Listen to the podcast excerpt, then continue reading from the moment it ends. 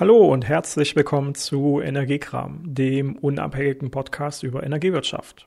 Mein Name ist Carsten Eckert und heute geht es um erneuerbare Energieanlagen ab dem Jahr 2021. Das Erneuerbare Energiengesetz, kurz EEG, ist ja am 1. April 2000 in Kraft getreten. Seit 1990 gab es schon das sogenannte Stromeinspeisegesetz, welches geregelt hat, wie Einspeiseanlagen ihren Strom vergütet bekommen haben. Das EEG hingegen hat nochmal explizit die Förderung von erneuerbaren Energienanlagen vorangetrieben. In den weiteren Jahren wurden jede Menge erneuerbare Energienanlagen ausgebaut. Es gab geradezu einen Boom. Gerade in den Nullerjahren, so gegen 2008 bis 2011, gab es eine riesige Menge an Photovoltaikanlagen, die in Deutschland verbaut wurden. Das EEG hat mit sich gebracht, dass diese Anlagen auf besondere Weise gefördert wurden. Die Förderung von EEG-Anlagen wurde grundsätzlich auf etwa 20 Jahre angelegt. Diese Förderung sah konkret so aus, dass es ein Vorrangprinzip der erneuerbaren Energienanlagen gab. Das hat bedeutet, dass die Stromnetze und die Abnehmer der Energie erneuerbare Energieanlagen vorrangig in Anspruch nehmen mussten im Vergleich zu zum Beispiel Kohlekraftwerken oder Gaskraftwerken. Darüber hinaus gab es eine feste Einspeisevergütung, je nach Anlagenart und je nach Jahr der Inbetriebnahme wurde das dann gestaffelt immer weniger sodass man, je früher man erneuerbare Energieanlagen ab 2000 gebaut und in Betrieb genommen hat, desto mehr dann eben auch verdient hat.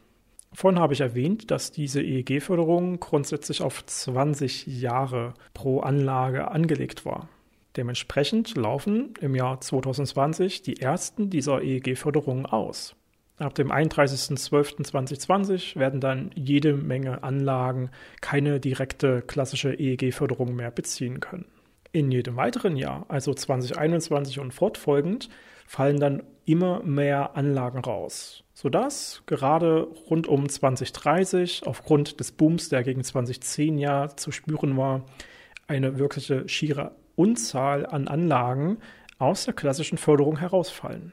Darunter fallen nicht nur die tausenden Windkraftanlagen, die schon gegen 2021 aus der Förderung fallen. Das liegt unter anderem daran, dass die Windkraftanlagen, die bereits vor dem Jahr 2000 in Betrieb gesetzt waren, dann immer noch in diese Förderung hineingefallen sind und dementsprechend sowohl die ganz alten Anlagen als auch die ersten dann neu gebauten Anlagen allesamt zum Jahr 2021 aus der Förderung fallen. Darunter zählen also nicht nur diese Windkraftanlagen, sondern auch jede Menge und schlussendlich mehrere Millionen Photovoltaikanlagen, die zum Beispiel auf Dächern von Haushalten gebaut sind. Wenn wir bedenken, dass dann also jedes Jahr mehr und mehr dieser Anlagen aus der Förderung fallen, aber über die nächsten Jahre wahrscheinlich auch verschiedene andere Technologien, die solche Anlagen unterstützen könnten, wie Speicher, immer besser und günstiger werden, kann man sich ja gut vorstellen, dass trotz fehlender Vergütung hier verschiedene andere Anwendungs- und Vergütungsmodelle denkbar sind. Welche konkreten Nutzungskonzepte und Geschäftsmodelle könnte man sich hier vorstellen? Zum Beispiel die ganz klassische Einspeisung in das lokale Stromnetz zum jeweiligen Börsenpreis. Da der Börsenpreis allerdings schwanken kann, ist das eher ein wenig vorausschaubar planbares Geschäftsmodell. Alternativ kann man sich natürlich vorstellen, die Anlagen einfach zum Eigenverbrauch zu nutzen. Gerade Photovoltaikanlagen auf dem Dach können sehr gut vom jeweiligen Haushalt oder vom jeweiligen Gewerbe für die Versorgung der eigenen Anlagen, also des eigenen Stromverbrauchs, angewendet werden.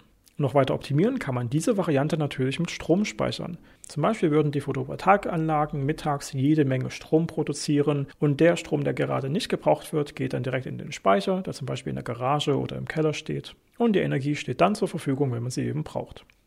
Sollte man sich mit seinen Nachbarn darüber einig werden und sollten da vielleicht sogar noch weitere Produzenten sein, dann könnte man auch übergreifende Quartierslösungen konzipieren.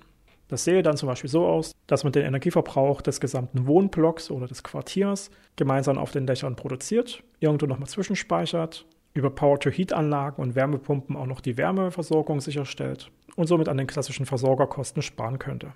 Wenn man sich nicht nur mit seinen Nachbarn, sondern noch etwas übergreifender einigen kann, sind auch Genossenschaften wie zum Beispiel Bürgerenergiegruppierungen eine vorstellbare Möglichkeit. Man fügt dann seine eigenen Anlagen in das Portfolio der Bürgerenergiegenossenschaft mit hinzu und die Profis aus der Genossenschaft kümmern sich dann um die Direktvermarktung. Oder treten als Energieversorger auf und versorgen wiederum die Genossenschaftsmitglieder mit günstigem Strom. Das Ganze noch einmal etwas größer gedacht könnte auch so aussehen, dass man Teil eines virtuellen Kraftwerks wird große virtuelle Kraftwerke poolen ja Tausende, wenn nicht sogar Zehntausende ganz dezentral aufgebaute Anlagen. schalten die so zusammen, dass sie quasi wie ein großes Kraftwerk funktionieren und können damit sehr gutes Geld verdienen. Im Fall von den etwas größeren Windkraftanlagen sieht es so aus, dass diese klassischerweise auch auf 20 Jahre Nutzung ausgelegt sind. Das heißt ja aber nicht, dass diese nach den 20 Jahren nicht mehr effizient laufen würden. Deswegen könnte man diese natürlich einfach direkt weiterlaufen lassen und wie eingangs erwähnt, die normale Einspeisevergütung zum Börsenpreis beziehen. Oder man lässt diese Anlagen prüfen, optimiert sie dann noch einmal, das sogenannte Repowering, dass man zum Beispiel stärkere Turbinen mit einbaut die Anlagen damit in Zukunft noch effizienter laufen und noch mehr Strom erzeugen würden. Und dann lohnt sich die Einspeisung bzw. Direktvermarktung natürlich nochmal umso mehr. Und für die Anlagen, bei denen sich das eben doch gar nicht mehr lohnen würde, naja, dann bietet sich auch der Abbau an.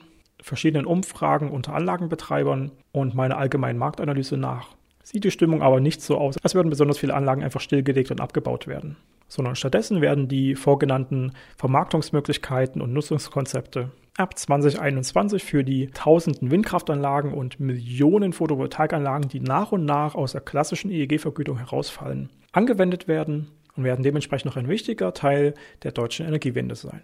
Wie sieht es mit euch aus? Seid ihr zum Beispiel Betreiber einer EEG-Anlage, die in den frühen 2000er Jahren installiert wurde? Und steht ihr deswegen relativ kurz vor dem Auslauf der EEG-Förderung? Wenn ja, dann schreibt doch mal in die Kommentare, wie ihr euch vorstellt, diese Anlagen in Zukunft weiter zu betreiben. Habt ihr noch Fragen oder Anmerkungen? Dann schreibt ihr genauso in die Kommentare. Das soll es für heute gewesen sein. Mein Name ist Carsten Eckert und bis zum nächsten Mal bei Energiekram.